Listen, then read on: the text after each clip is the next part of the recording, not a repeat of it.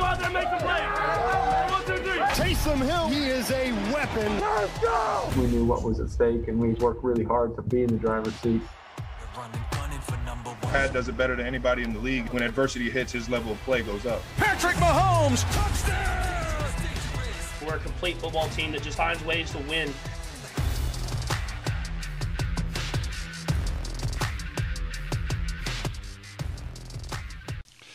La semana 15 de la NFL está en marcha. Hay grandes partidos, pero hay uno que domina definitivamente la atención. Un duelo que incluso podría replicarse el próximo 7 de febrero cuando se juegue el Super Bowl 55.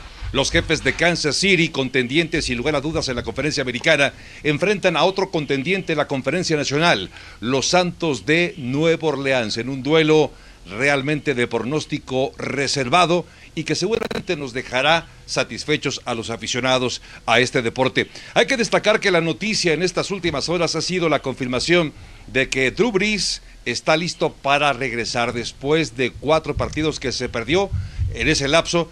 Tres partidos ganados, un perdido y ciertamente hoy el equipo está jugando a un nivel importante y ya con Drew Brees hay que ver. Ahora, Hablando de Drew Brees, precisamente, esta es una gran pregunta que tendríamos que hacernos. ¿Qué tanto puede mejorar el equipo, los Santos de Nueva Orleans, con el regreso de Drew Brees? Y aquí estamos viendo la línea de apuestas, donde prácticamente no se ha movido. Es favorito los jefes de Kansas City más tres, digamos que ya lo era a principios de esta semana, y con la confirmación de Drew Brees para jugar el próximo domingo, sigue la misma tendencia. Favorito por apenas tres puntos el equipo de los jefes de Kansas City. Y esa es una pregunta pertinente para arrancar NFL Live. Bienvenidos a ESPN, un gusto acompañarles junto a Itán Benesra, Michael Pasquel, Ramiro Porneda, soy Javier Trejo Garay. Eitan Benesra, te saludo y te pregunto inmediatamente, después de con la confirmación de que juega Dubris, ¿qué tanto puede cambiar el panorama en favor de los Santos el regreso de su mariscal de campo titular? Mm, Saludos, eh, Javo, a todos los que nos acompañan hoy, Ramiro Maico. Pues dependerá que Drew Brees va a jugar el domingo. El Drew Brees al 100% cambia, por supuesto, muchísimo el panorama. El Drew Brees al 100% es uno de los 8 de los 6 mejores corebacks que hay en la NFL. Yo no sé si esta decisión sucede porque Drew Brees está al 100% o porque Taysom Hill la semana pasada contra Filadelfia no entregó respuestas. Ah, No hay que olvidar, les ganó Jalen Hurst a los Santos de Nueva Orleans y Taysom Hill al final. Yo soy de los que cree que es un gran jugador de fútbol americano y un mediocre coreback en la NFL. Me parece que Sean Payton sabe que no va a ganar con 20 puntos el domingo, que tiene que pensar en 30 altos y ese número de puntos solamente lo puede conseguir Drew Brees como coreback. Es cierto, sí hay una diferencia importante. 18 pases de anotación tiene Dubris, 3 intercepciones y un 73% de eficiencia. No son números suficientes, Ramiro Porneda, para pensar que es mejor tener a Dubris, aunque no sea el, espectacular Dubris de otros años, que tener a Tyson Hill. Ramiro. Por supuesto que va a ser mucho mejor tener a Brees. Y vámonos a lo que sucedió el año pasado. Después de que se pierde esas cinco semanas por la lesión en el dedo pulgar, regresa a dar un gran partido, superando las 300 yardas con tres pases de anotación. Creo que aquí va a ser alguna situación muy similar, pero el sinodal que va a tener enfrente también es grande en cuanto a su ofensiva. Teniendo una ala cerrada que está teniendo una temporada de ensueño, pero sí va a cambiar, porque ya vimos, y como lo dijo Itán, no te entrega respuestas Tyson Hill en cuanto a la posición de coreback, sin acarreos ya de touchdown y mucho menos pases de touchdown como en contra de Filadelfia. El juego va a ser diferente y va a ser muy llamativo, el mejor de la temporada. Michael, tú que eres un experto en la materia, apelo a tu experiencia para que nos trates de explicar por qué, si también hablamos de Edu Brees y consideramos que Tyson Hill no está a la altura de un gran mariscal de campo o de un buen mariscal de campo, dejémoslo así, ¿por qué la línea no se mueve? ¿Por qué sigue siendo entonces Kansas City favorito por apenas tres puntos, incluso con el regreso de Edu Brees, Michael? Javo, hay que ver, probablemente yo sí creo que se va a mover mínimo medio o un punto. Está, que dejar claro que está en tres puntos a favor de Kansas City.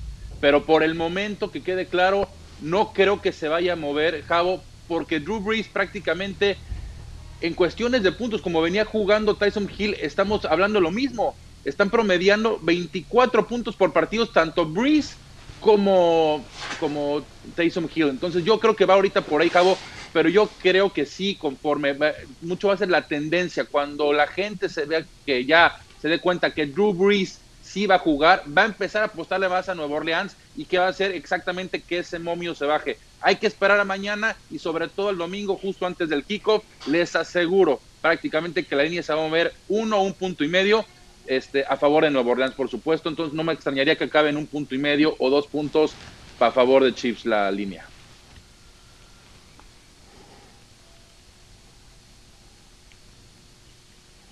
Sin lugar a dudas, son dos equipos que viven momentos quizá distintos porque Santos viene de perder la posición número uno de la conferencia nacional y los jefes de Kansas City justamente arribaron a esa primera posición en la conferencia americana de esta, esta semana número 14. Pero hablemos qué les parece de los entrenadores. Tienen algo que decir, por supuesto, y eso es muy importante. Las cabezas en estos equipos lo revisamos.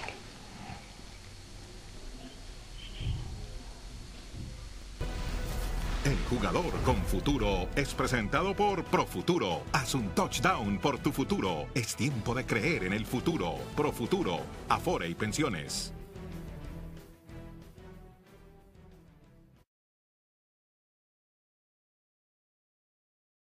Más años de experiencia para Andy Reid, aunque Sean Payton y el propio Reid ya consiguieron ser campeones. Ya tienen un anillo de campeón estos dos y son los estrategas. Ahora quiero preguntarles, si ustedes tienen los, sus ahorros y quieren invertirlos de la mejor manera, ¿a quién le entregan esos ahorros para su futuro? Pensando en el futuro, ¿a Andy Reid o a Sean Payton, Eitan? Eh, a Andy Reid por dos razones. El futuro El de Andy Reid está ligado a Pat Mahomes. Y no creo que haya otra franquicia que pueda decir que se ve mejor su futuro que el de los Chiefs con Pat Mahomes. Y otro detalle, que es algo que para mí siempre uno tiene que revisar cuando habla de los mejores head coaches. Andy Reid fue un coach exitoso con Donovan McNabb como coreback. Andy Reid tenía a unos Chiefs competitivos con Alex Smith como coreback. No había sido campeón, pero ha demostrado que con otros corebacks puede ser un coach ganador en esta liga. Sean Payton ha sido un buen coach, pero siempre de la mano de Drew Brees. Es cierto, su récord sin él es bueno, sobre todo el año pasado y este año, pero no lo ha hecho consistentemente. Por eso yo para el futuro me iría con eh, Andy Reid y Pat Mahomes como esa dupla que me va a dar grandes dividendos. Michael, ¿tú estás de acuerdo en invertir tus ahorros en Andy Reid o apuestas en otro sentido pensando en Sean Payton? No, estoy totalmente de acuerdo, Javo, con Neitán. Si yo quiero invertir para un gran futuro, no hay mejor futuro que los Kansas City Chiefs. Un Pat Mahomes sumamente joven, un gran coach como lo es Andy Reid. La mejor inversión ahorita en el fútbol americano son con los Kansas City Chiefs, porque al lado de los Saints, claramente Drew Brees ya va de salida. No se sabe qué va a pasar con Sean Payton. No se sabe quién es el coreback titular la próxima temporada. Hay mucha incertidumbre para el futuro en ese equipo, por eso yo me quedaría con los jefes de Kansas City. Te dejé hasta el último, Ramiro Porneda, porque creo que ya sé por dónde vas a ir y me temo que vas a estar de acuerdo con Eitan y con Maiko. ¿Apuestas tus ahorros, tu futuro en Andy Reid? Viéndolo a largo plazo, tendría que estar atado de manos para depender siempre de Patrick Mahomes. Y ese es el mejor escenario que podemos tener en un futuro para Andy Reid. Aquí el problema es ver con la situación complicada, lo que viene a tu futuro, cómo lo vas a poder arreglar. Y en este caso, Sean Payton lo ha hecho mejor en los últimos dos años sin Drew Brees que lo que pudiera hacer Andy Reid sin Patrick Mahomes. Y es por eso que me voy a quedar con Sean Payton, porque ha sabido arreglar las Wow. cosas, ha sabido invertir y meter Pero, las Ramiro- monedas donde debe para que a largo A ver, Ramiro. plazo pueda funcionar. Al final de cuentas, Pero- Andy Reid depende mucho de Patrick Mahomes. El año pasado estuvo a, A ver, Ram- punto de batallar. No, pero, pero el año pasado Pat Mahomes no fue titular los 16 partidos de los Chiefs. Y los Chiefs ganaron partidos sin Pat Mahomes. Pero Por eso, cuando entonces- regresó el equipo se vio diferente. Hubo juegos perdidos la temporada pasada sin Patrick Mahomes y estuvo a punto de perder ese primer lugar dentro de la conferencia. Así que es por eso que Sean Payton, aún y con la ausencia en nueve juegos, solamente perdió uno. Y a Ram, nada más- Andy Reid no le fue igual. Para dejarlo claro, ¿tú dices que tiene mejor futuro Nueva Orleans que Kansas City? por la edad de lo que le queda a Andy Reid y a Sean Payton, por supuesto. Aquí tenemos que quitar de la ecuación. Estamos hablando de los entrenadores, de lo que pueden hacer con el material y qué pasaría en un futuro si no tienes, como lo que estamos pasando este año, que no fue normal para nadie. Quítale a Patrick Mahomes, quítale a Drew Brees, ¿quién puede hacer mejor trabajo? ¿Quién lo ha hecho? Pues, Pero la realidad es que Payton tienes a Pat. Mahomes a largo plazo. No, a ver, a ver, no, no, no. a futuro es No, Pat. Mahomes. Andy Reid ha llegado Esa a un la Super. Bowl con otro coreback. Andy Reid fue coach campeón de conferencia nacional con Donovan McNabb. Él lo ha hecho con otro coreback. Sean Payton no ha llegado a ningún Super Bowl, no ha ganado ningún partido de playoffs sin Drew Brees. Es cierto, se ha visto bien, pero ese gran Sean Payton, la semana pasada, o sea, el domingo anterior, contra un equipo mediocre como el de Filadelfia, no pudo porque el tope de su juguete favorito, que es Taysom Hill, no lo puede explotar más. Y por eso estamos hablando de esto, porque este domingo Sean eh, Payton sabe que con Taysom Hill no tiene manera de ganarle a los Chiefs de Kansas City. es una buena historia. Porque necesitas a Drew Brees y necesitas a Patrick Mahomes. Pero estoy hablando de los entrenadores al final de cuentas. Andy Reid, ¿cuánto futuro Por eso, tiene Ram. dentro de la liga? Por eso, Ram, Andy pero, ¿cuántos años pero más cómo- le queda? o sea, eh, pero ya Andy Reid ya te demostró que puede ganar partidos muy relevantes sin Patrick Mahomes. Sean Payton, todos sus éxitos como head coach, que solamente lo ha sido con los Saints, han estado ligados a Drew Brees. Sean, Pay- Sean Payton no nos ha demostrado que verdaderamente puede sin Drew Brees. Ahora, Eitan, Eitan también de- defendiendo el punto de Ramiro, que quede claro, yo me quedo con el futuro de Kansas City, pero hemos visto que la temporada pasada ganó sin Drew Brees, no perdió, y esta temporada sin Drew Brees solamente ha perdido un juego que fue contra Filadelfia. O sea, es un coach sumamente capaz de llevar un equipo lejos sin su coreback estrella, y sí creo que lo va a hacer una yo vez que Drew Brees no esté con Nueva Orleans. Diría también que los partidos de los tres partidos que ganó fue también un calendario más o menos sencillo para Nueva Orleans. No fueron grandes rivales. Pero hablando de entrenadores importantes, Bruce Arians, por supuesto, es una buena historia. Es un hombre que llegó hace un año al equipo de Tampa Bay y para este último receso, justo en primavera, nos enteramos. La noticia era de que Tom Brady llegaba a los Bucaneros de Tampa Bay para reforzar un equipo que parecía muy completo, con buena defensiva, con un, un extraordinario grupo de receptores, pero de los que se esperaba pudiera ser un poco más eh, fácil para, para él en general poder armar de la mano de Tom Brady. Sin embargo, parece que hay algunas diferencias entre estos dos. Es decir, no hay una química tan... eh, tan tersa, diría yo. Y esto fue lo que dijo Tom Brady a propósito de su relación con Bruce Arians. Es un diálogo muy abierto y honesto sobre cómo pensamos y ciertamente cómo puedo ser más eficaz. Siempre tenemos una gran línea de comunicación abierta. Realmente disfruto el tiempo que llevo conociéndolo y tengo una gran admiración por él, dice Tom Brady a propósito de Bruce Arians. Y bueno, pues este es un lugar justamente para platicar si esta relación está funcionando, más allá de cómo se lleven, estos son los últimos partidos, los últimos cinco encuentros, de esos últimos cinco encuentros acumulan tres partidos perdidos, apenas dos victorias y el diferencial entre pases de touchdown e intercepciones sigue siendo favorable en términos de pases de anotación, son un total de 10 por siete intercepciones. Pero entonces, Ramiro Porneda, yo quiero preguntarte, a propósito de esta relación, ¿cómo calificaríamos la relación entre Tom Brady y Bruce Arians? ¿Qué calificativo le pondrías a esta relación, Ramiro? Complicada, complicada porque no creo que llegue a ver ese entendimiento del sistema. Hubo unas declaraciones de Bruce Arians en un principio de la temporada, en el primer tercio, que no fueron tan acertadas en el decir que Tom Brady no podía entender el sistema de lo que se le estaba ofreciendo. Poco a poco se fue rompiendo ese paradigma, hubo una mejor comunicación, pero al final de cuentas los demás equipos al ver una ofensiva muy estática, porque ahí sí quiero decirlo de Bruce Arians, eh, se está quedando un poquito en el pasado. Podemos ver el ejemplo de Andy Reid, cómo la movilidad, todos los movimientos, todos los engaños para la defensiva son efectivos porque tiene el material. Y aquí no sabe sacarle el provecho a Tom Brady. Y no sé si Tom Brady también pueda sacarle provecho a un sistema que le están poniendo.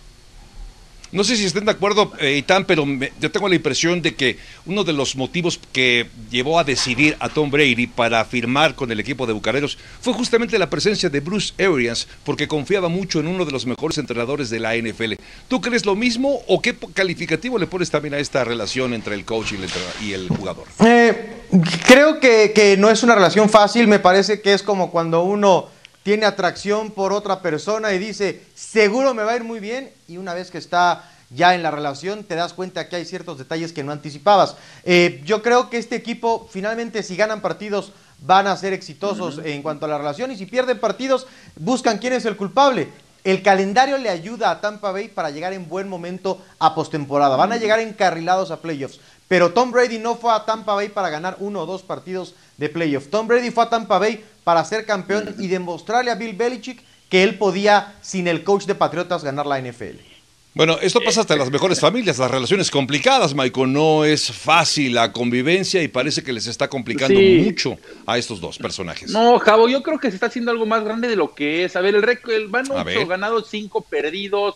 Tom Brady va a acabar con cerca de 35 touchdowns, si no es que con más.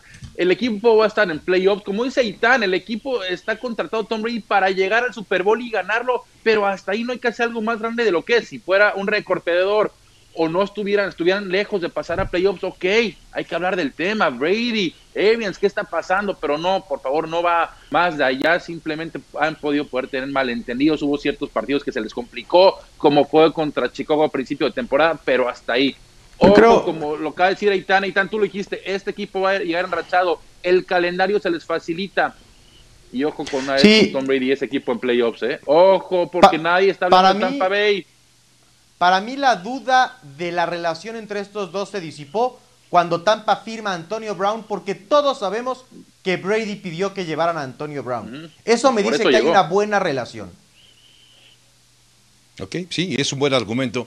Es un buen argumento, aunque pensábamos que a estas alturas del partido quizá el equipo tendría menos preocupaciones para pensar en calificar y hoy por hoy no tiene las cosas todavía muy claras. Bueno, vamos a ir a una pausa, pero tendremos la oportunidad de platicar acerca de equipos de la conferencia americana que están buscando su calificación. ¿Qué equipos podrían amarrar su boleto a los playoffs? Lo vamos a repasar porque hay equipos que están peleando y lo podrían conseguir justo en esta misma semana número 15. Esto y más al volver en NFL Live. I want to do whatever it takes to win. Stephon Diggs, touchdown, Buffalo. I believe in him each and every play. Whatever he's with, I'm with. Hey, 17. Good job, baby. No preservation. Check the hang time. Touchdown, Bills. Unbelievable. I just want it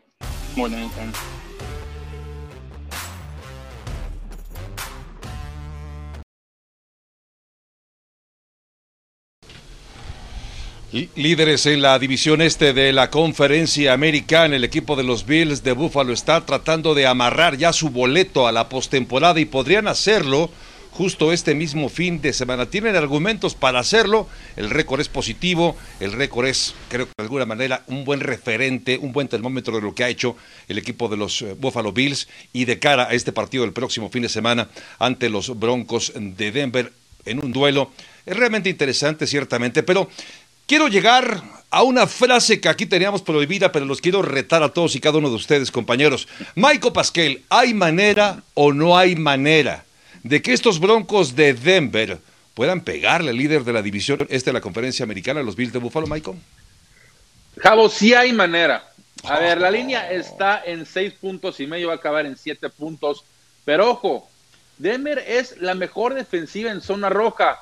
Vimos cómo Kansas City no hace mucho casi le saca un susto en Kansas City. Rulock viene de un juegazo, cuatro touchdowns, cero intercepciones, trae confianza. Sí creo que hay manera como la forma en que viene jugando Denver de darle un pequeño susto a los Bills. Bueno, Búfalo que no hace mucho le pegó justo al equipo de los eh, acereros de Pittsburgh. Y bueno, hablando de Búfalo, aquí están los escenarios con los cuales podrían ya amarrar su boleto. Aseguran título divisional con victoria sobre Broncos o derrota de Delfines o empatando contra Broncos, más un empate también de los Delfines de Miami. Y también pueden asegurar boleto con un empate contra Broncos, más una derrota o empate de Ravens o incluso una derrota de los Ravens. Bueno, hablando también de esta división sur, ahí están dos equipos dentro de esta división. Los Colts enfrentando a los Texans. Colts es un equipo que está buscando calificar y podría hacerlo también este mismo fin de semana. Los, Texas, los Tejanos ha sido un equipo eh, muy flojo y así va a terminar seguramente la temporada. Pero al final del día, Eitan, te pregunto si hay manera que los Texans puedan domar a los Colts. ¿Hay manera, Eitan? Hay manera de que esto suceda, Javo, porque el mejor coreback del partido está del lado de los Texans. Y ya sabemos que cuando uno de los mejores corebacks de la NFL está en un buen día, hace lecturas correctas, Deshaun Watson le puede ganar no nada más a los Colts, a cualquier equipo, cualquier domingo en la NFL. Es cierto que Houston es un equipo inconsistente. Es cierto también que Indianapolis es mejor equipo que el de Houston, pero teniendo a Deshaun Watson, los Texans domingo a domingo tienen oportunidad de ganar los partidos en la NFL. Ahora Indianapolis cuenta con argumentos, tiene una gran defensiva, quizás sea el principal para poder pensar en ganar este fin de semana, pero esta campaña, por cierto, el equipo de Indianapolis tiene marca de nueve ganados, cuatro perdidos. Es la sexta mejor marca en la conferencia americana y estos son los últimos eh, juegos contra los Tejanos, contra los Steelers y contra los Jaguars. Y las probabilidades de poder avanzar, según el Football Power Index de ESPN, 87% de posibilidades de entrar a la postemporada, 36% de ganar su división, 18% de ganar sus últimos tres juegos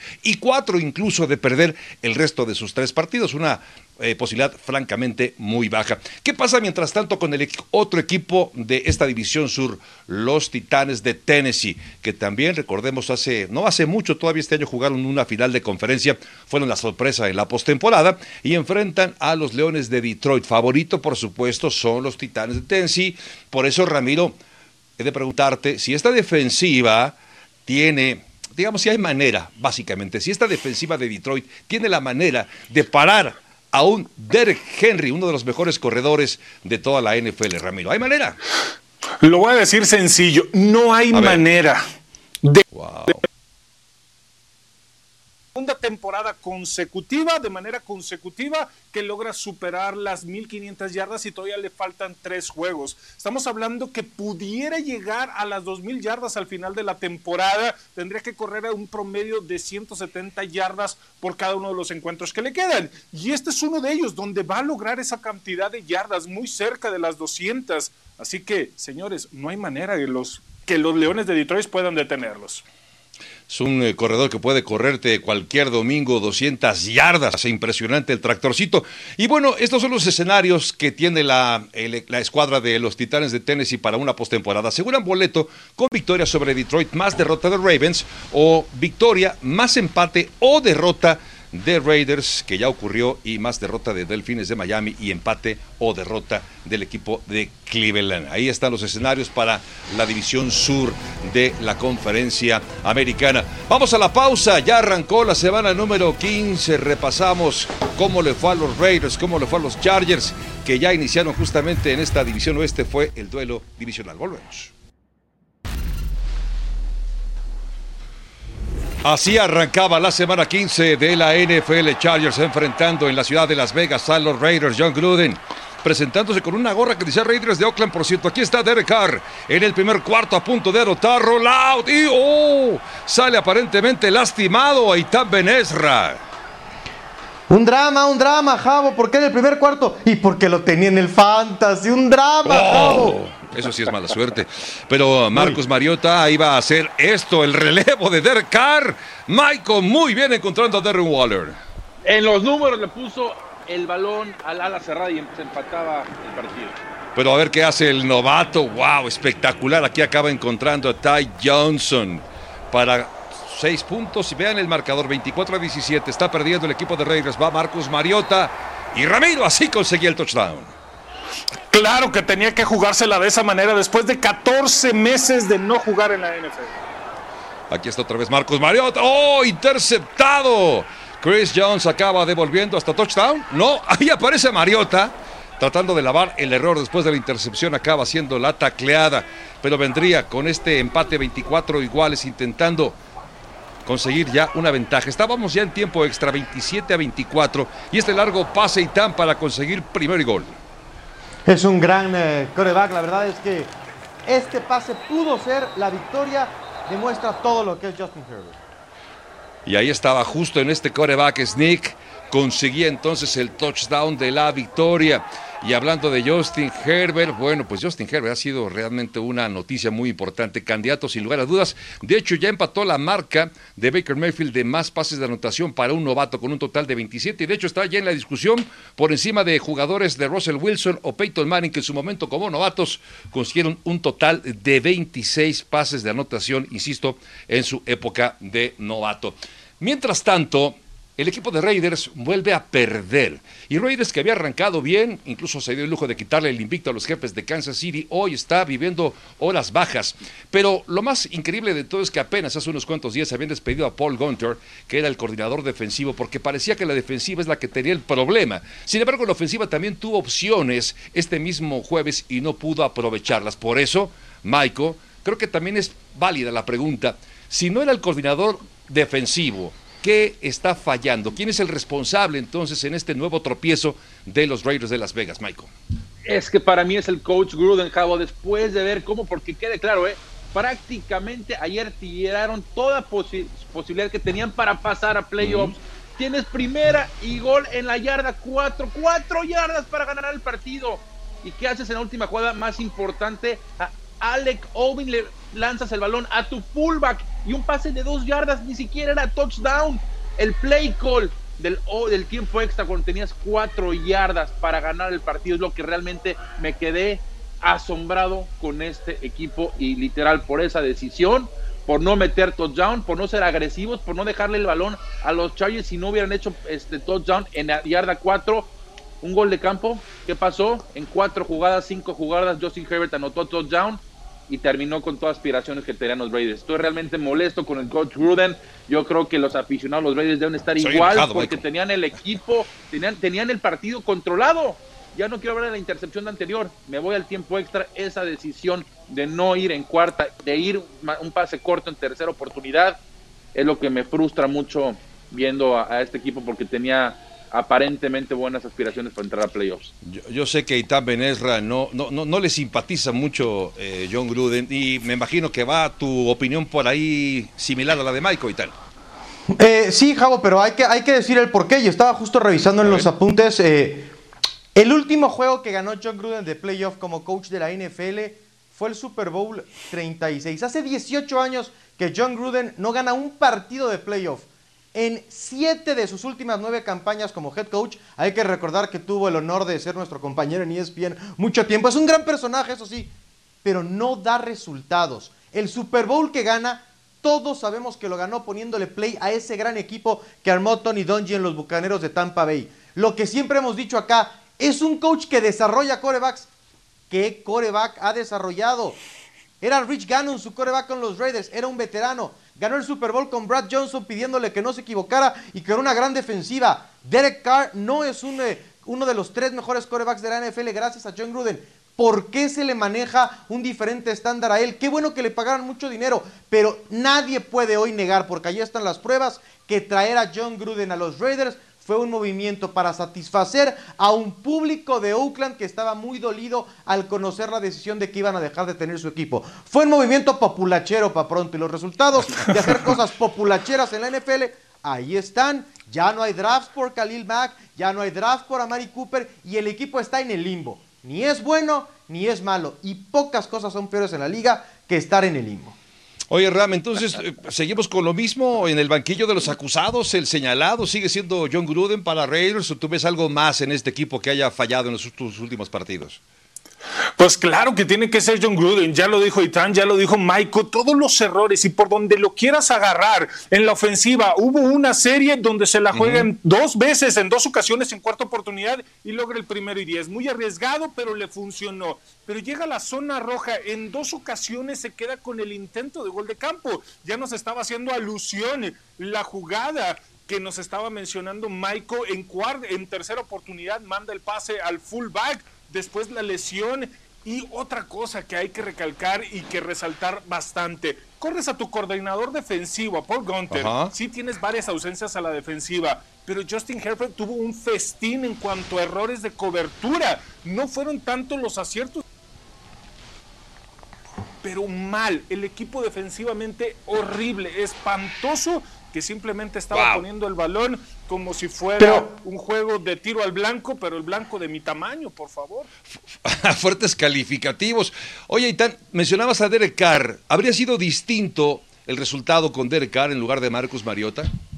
No, Javo, porque los Falcons, que son un muy mal equipo, arrollaron a los Raiders. Porque los Jets, con Derek Carr, los Jets que probablemente son de verdad el peor equipo que cualquiera de nosotros hemos visto, porque son de los que no van a ganar en los peores, estuvieron a una jugada de ganarle a estos Raiders con Derek Carr. Entonces no fue por Derek Carr. Marcus Mariota comete un error, pero vimos también grandes jugadas. Vimos como el buen Sí. Marcus Mariota que extiende jugadas con sus piernas, un pase perfecto. Entonces no hubiera sido diferente. Este equipo no está listo. Y este equipo es el equipo de Gruden, porque él eligió al gerente general, él le dice al gerente general qué hacer. La culpa tiene que ser de John Gruden, porque es el que más cobra, porque es la cara de la franquicia y porque otra cosa, ¿eh? Su ofensiva es buena. Pero nadie confunde a los Raiders ni con los Santos de Nueva Orleans ni con los jefes de Kansas City como ofensiva. Bueno, y a todo esto, ¿qué fue lo que hizo bien el equipo de los Chargers, Los Ángeles Chargers? Revisamos y repasamos la jugada del partido, porque hay que decir, por supuesto, que el equipo de Chargers, que ha sido un equipo de altibajos, tuvo un buen desempeño y sobre todo en la mano de Justin Herbert, que tendría que estar necesariamente en la discusión de ser el novato ofensivo del año. La jugada clave del partido es presentada por Suzuki Swift 2020, con tasa de 8.99 y garantía extendida gratis.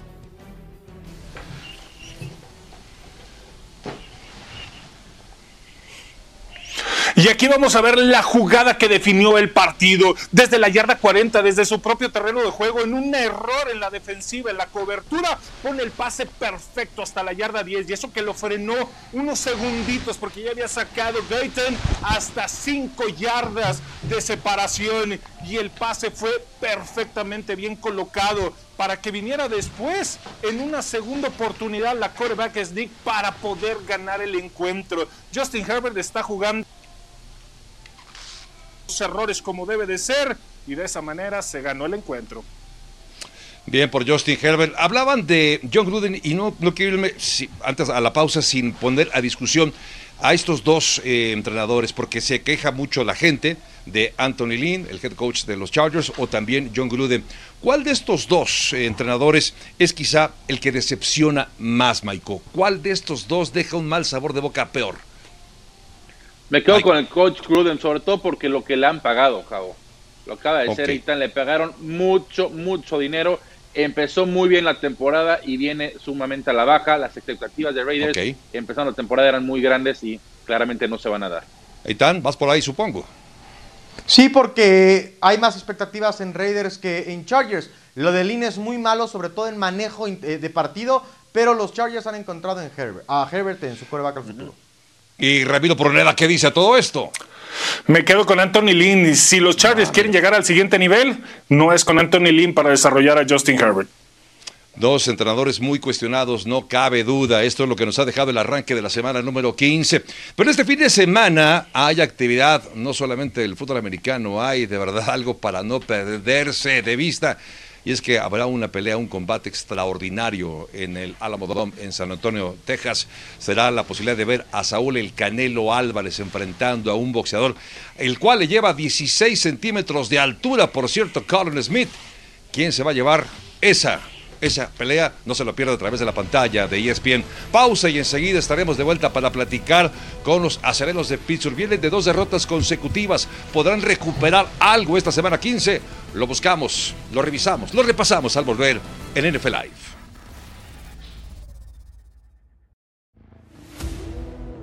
You can't be afraid trying to be great. I can't wait to see this drive right here. It's gonna be a good one. I can't wait. This is what I love to do. Crucial games for us right now. It's just go time. Right now, you are in sole possession of first place. I'm not done yet. I like to think of what would Kobe do. Kobe wouldn't be smiling. The ball's free on the ground. The ball is free. Does he get it? He does. That's crazy. Whatever I got to do to help this team win, that's what I'm gonna do. These things don't come easy. The back of the end zone. He's got it. He's gonna go all the way. Not one. He beats him up. Ah. One play at a time, one percent better every day. We just showed we could do any damn thing we want to do.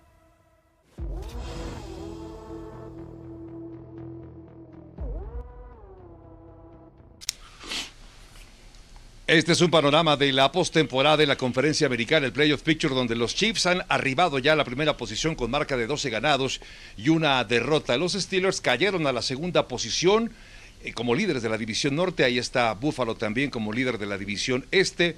Está como líder de la sur los Titanes de Tennessee. Está Browns, Colts y Dolphins en la posición de comodín. Y otros que están en la pelea, Ravens, Raiders. Increíblemente Raiders se mantiene. Patriotas de Nueva Inglaterra y los Broncos de Denver. Y hay que recordar que este próximo fin de semana, en la semana número 15, Pittsburgh estará enfrentando a los bengalíes de Cincinnati. Es un duelo divisional. Dicen que los duelos divisionales son más complicados, son impredecibles, a pesar de que son dos equipos que se conocen muy bien como es Pittsburgh y el equipo de los Cincinnati Bengals. Y esto nos lleva a preguntar, después de ese par de derrotas que ha sufrido el equipo de Pittsburgh, perdió con Washington, perdió con Buffalo, si una eventual derrota, Ramiro, de Pittsburgh sobre el equipo de Cincinnati Bengals, digamos que despeja ya dudas de lo que hemos vivido o lo que hemos visto de los aceleros de Pittsburgh, Ramiro.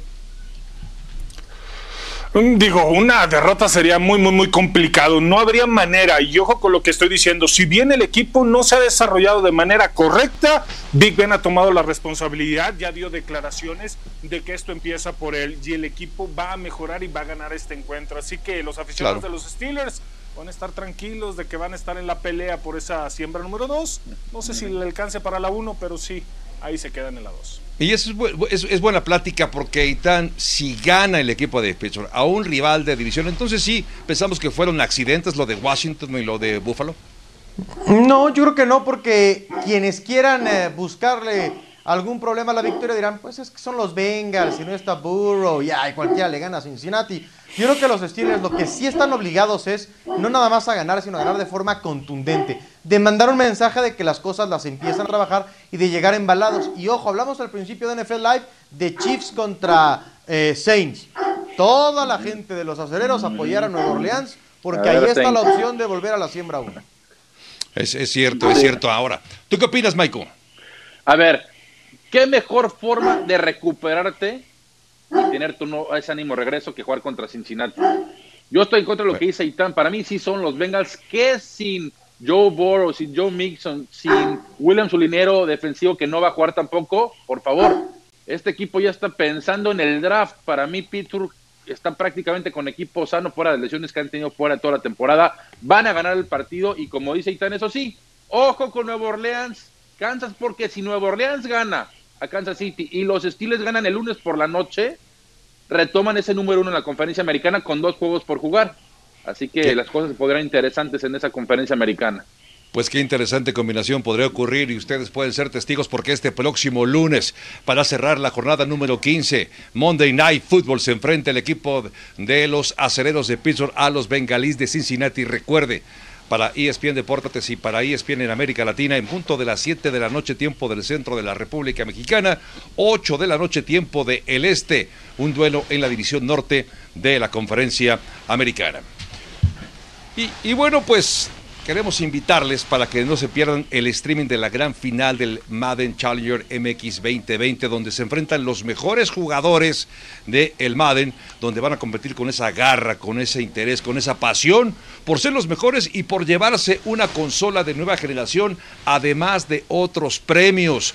No se pierdan el streaming en vivo de esta gran final a través de la página de maddenchallenger.com.mx este sábado a partir de las 18 horas en esta página que ya les comentaba, tiempo del centro de la República Mexicana, por supuesto, maddenchallenger.com.mx. Ahí pueden encontrar el streaming y seguir entonces el desarrollo de esta gran final. Ramiro Porneda, Eitan Benerra, yo sé que participaron en esta experiencia. Eitan, eres nuestro gallo, eres nuestro mejor representante. Dinos que nos hiciste sentir muy orgullosos en tu participación en este Madden Challenger eh, MX 2020. La verdad, se deben sentir demasiado orgullosos de lo que hice. Lo porque yo traigo un equipo como del Madden 13, que son los Jets. Jugué con los Jets y está grabado. Y llevé el partido a tiempo extra. Y yo escuché a compañeros en NFL Live decir de alguno que dicen es el mejor de la historia. Casi gana partidos. Entonces oficialmente soy el mejor jugador de Madden en la historia porque casi ganaba un partido. Qué orgulloso nos hace sentir, lo sabía y tan. Ramiro, ¿a ti cómo te fue en esta experiencia? Pues igual, también casi ganaba el encuentro, una, un juego defensivo Casi. con los 49 de San Francisco donde logró 10 intercepciones, pero Wow. la 10. ofensiva recibió 11 intercepciones gracias a Mullens, a Bedhart. ¿Es que no saben correr el balón o qué? Pero el X o el círculo no me funcionaban tan bien, se equivocaba de lado, pero bueno. Un calambre en el un pulgar. buen desempeño, Yo, perdimos eh, en el último Acá, que quede No, grabado no, el próximo espérame, año. El próximo año con Trevor Lawrence con los Jets voy a ganar el Madden Challenger. Ah. Está grabado. Bueno, pues este sábado conoceremos entonces al ganador de esta fenomenal experiencia. Tiempo de ir a una pausa y estaremos de vuelta para platicar también de otros equipos que podrían conseguir su calificación. Por supuesto, hablando de la conferencia nacional, ¿qué va a pasar este fin de semana en esta conferencia? Lo repasamos en NFL Live de ESPN. Este es el panorama de la conferencia nacional, el Playoff Picture, donde los Packers ya aparecen como número uno en la siembra con 10 ganados, 3 perdidos. Saints cayeron al segundo lugar. Rams está también como líder en esa división oeste. Washington está también de líder. Seahawks, Bucaneros y Cardenales están en la posición de comodines y hay un total de cinco equipos adicionales que están en la pelea. Pero hablando de los Green Bay Packers, este fin de semana se enfrenta a las Panteras de Carolina. Ramiro Porneda, ¿existe el riesgo para Green Bay de perder el número uno de la conferencia nacional ante Carolina para Green Bay? No, con Carolina no, no hay manera de que pueda perder esta semana la Me gusta que seas uno, valiente. Y porque nos ha mostrado muchas cosas, inconsistencias el equipo de Carolina, empezando por el ataque terrestre, que ha intentado sobrellevar las cosas, pero en la posición de coreback seguimos viendo hmm, muy buenos juegos y también pésimos juegos. Así que tranquilo, la gente de Green Bay se mantienen en uno. A ver, yo quisiera preguntarte ahora, Aitán, mientras, antes de pasar a, esta, a una pregunta que te quiero hacer particularmente, eh, ¿cuáles son los escenarios en esta división o en esta conferencia nacional? ¿Los Saints aseguran su división con una victoria sobre Chiefs o derrota de Bucaneros ante Falcons o empate de Chiefs o empate de los Bucaneros? Y Rams asegura su boleto con victoria o empate ante los Jets y empate ante los Osos y, y los Vikingos de Minnesota. Hablando de los Jets y de los Rams, Eitan Benerra, ¿Valdría la pena platicar un poco de estos eh, Rams, eh, de estos Jets más bien, de estos Jets? Eso, eso, o sea, te- ¿Crees que pueda pasar algo? ¿Cuál es tu posición con este equipo que no La sabe lo que es ganar verdad. desde hace mucho? Dime. La verdad, la verdad, no, Javo. Vámonos a cosas más interesantes. Quedan tres partidos para que llegue Trevor Lawrence y ya, nada más que decir. Ok, me parece bien entonces. Vamos a repasar entonces justamente cuáles son los escenarios para eh, en esta misma eh, oportunidad para Seahawks, por ejemplo, que, podrían asegurar su boleto con un- una victoria o empate ante Washington o un empate entre Chicago y los vikingos de Minnesota. Y Bucaneros aseguran su boleto con victoria sobre Falcons o un empate entre Oso y vikingos de Minnesota. Ahora bien, ¿cuál es la posibilidad entonces de los Seahawks enfrentando a Alex, a, a los, eh, al equipo de Washington? Este es Seahawks contra Washington, un duelo en el cual dos equipos que se pueden medir y que pueden tener, eh, digamos, un partido realmente interesante. Pero a propósito de este duelo entre Washington y el equipo de Seattle, la noticia que también en estas últimas horas se confirmó es que Alex Smith no va a jugar este partido. Y esto entonces podría abrirle la puerta para una victoria para los Seahawks. Ahora, Ahora bien, entonces, en este, en este tenor, yo quisiera preguntarles, en este análisis, ¿ven posibilidades sin Alex Smith? Te pregunto a ti, Michael, primero, sin Alex Smith que Washington pueda pegarle a los Seahawks en esta semana 15? Mira, Cao, como están jugando, como vienen enrachados cuatro partidos ganados consecutivos, sí le veo cierta probabilidad, pero aquí la noticia es que Dwayne Haskins, tú lo acabas de decir, va a ser el coreback titular honestamente no se ha adaptado a la NFL, está lejos de ser un coreback titular en la liga, un buen coreback titular en la liga. Creo que le va a costar trabajo, por más que Ron Rivera y Turner, el coordinador ofensivo, lo han defendido, que tiene un, plan de juego exclusivamente para él. Veo difícil que le pueda ganar a Seattle. No sé si sea una sorpresa, eh, porque yo veo un mejor a, Washington. Creo que el caer ante Seattle no sería tampoco tan, tan diferente. ¿Tú por dónde vas, Eitan? Yo creo que hay oportunidad de que Washington gane. Yo, de hecho, creo que Washington va a ganar el partido. Los ¿Ah, Seahawks tienen muy mala defensiva, pero verdaderamente una mala defensiva. Y eso creo que en un viaje al este le complica al equipo de Russell Wilson. Bueno, pues vamos a repasar ahora, si le parece, justamente ya que hablamos de los escenarios de los Seahawks, estos aseguran su boleto con una victoria, un empate ante los Washington, decíamos, un empate entre Chicago y Vikingos también les da esta posibilidad.